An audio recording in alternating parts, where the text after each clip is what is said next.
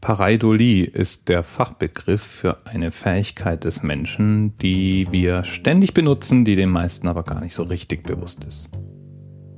Die Rede ist von den sogenannten Clusterillusionen, die daher kommen, dass wir, wenn wir auf einen beliebigen Gegenstand, eine beliebige Szenerie blicken, mit dem Gehirn versuchen, Muster zu erkennen. Und welche Muster in unserem Alltag sind nun wichtiger als Gesichter? Psychologen und Forscher vermuten, dass einer der Ursprünge dieser Fähigkeit auch darin liegt, dass wir natürlich auch versteckte Menschen erkennen können sollten oder versteckte Lebewesen, weil Gesichter gibt es natürlich nicht nur bei Menschen. Bekannte Beispiele für dieses Phänomen ist das Marsgesicht, eine Felsformation in der Sydonia-Region des Mars, die durch ihren Schatteneinwurf wie ein Gesicht aussieht oder auch das bekannte Mondgesicht, alternativ auch gern mal als der Hase im Mond bezeichnet. Oder zum Beispiel das Grabtuch von Turin. Diese Fähigkeit unseres Denkapparats, Strukturen und in Linien zu finden, ist auch die Grundlage für unser komplettes Schrift- und Bildwesen. Dass wir überhaupt aus farbigen Linien und Punkten Bilder formen können, ist ja längst nicht selbstverständlich. Und da wären wir jetzt beim Anlass der heutigen Sendung, nämlich einer bestimmten Form der Grafik, die 1963 das Licht der Welt erblickt hat.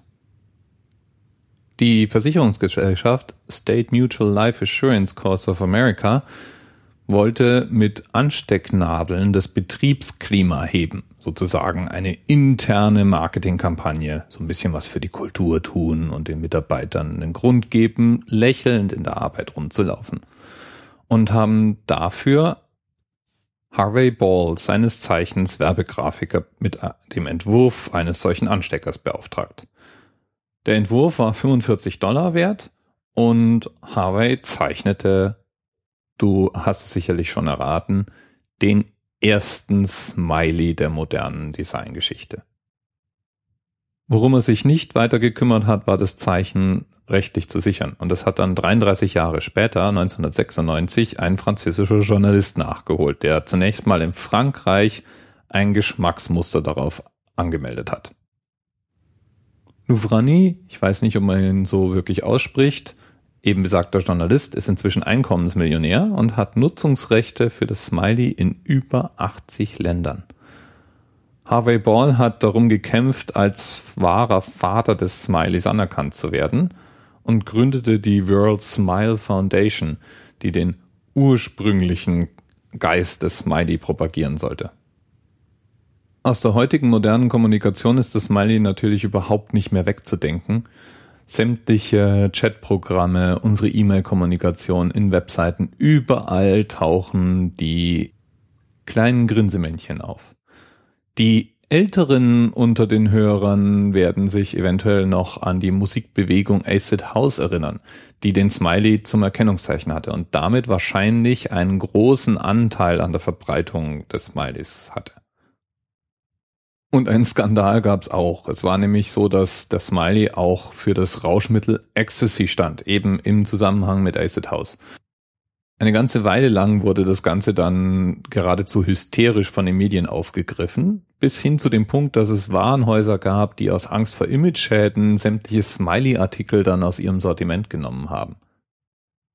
Und wenn wir schon wissen jetzt, wer den Smiley designtechnisch erfunden hat und wer ihn kommerzialisiert hat. Bleibt noch die Frage offen, wer ihn denn zum ersten Mal in E-Mails in Form eines gedrehten Zeichens benutzt hat. Also Doppelpunkt, Bindestrich, Klammer. Und das war der Informatiker Scott Fallman, der 82 nach einem Piktogramm gesucht hat, mit dem er eben Witze im Netz kennzeichnen wollte. Im Grunde alles alte Hüte, nur die Verwendung war immer neu, denn unser Gehirn erkennt Kreis, Punkt, Punkt, Linie, Halbmond schon immer als Gesicht. Nur die Verwendung auf Buttons, Tabletten und in modernen Internetkontexten ist neu. Aber das reicht ja, um sich darum zu prügeln, wer es erfunden hat, oder? In jedem Fall, denke ich, hat Harvey Ball der Welt etwas hinterlassen, was sie schöner gemacht hat. Und wenn ich schon nach der berühmten Delle im Universum strebe, dann ist ein Smiley erfunden zu haben doch mit die schönste Delle, die man machen kann. Bis bald.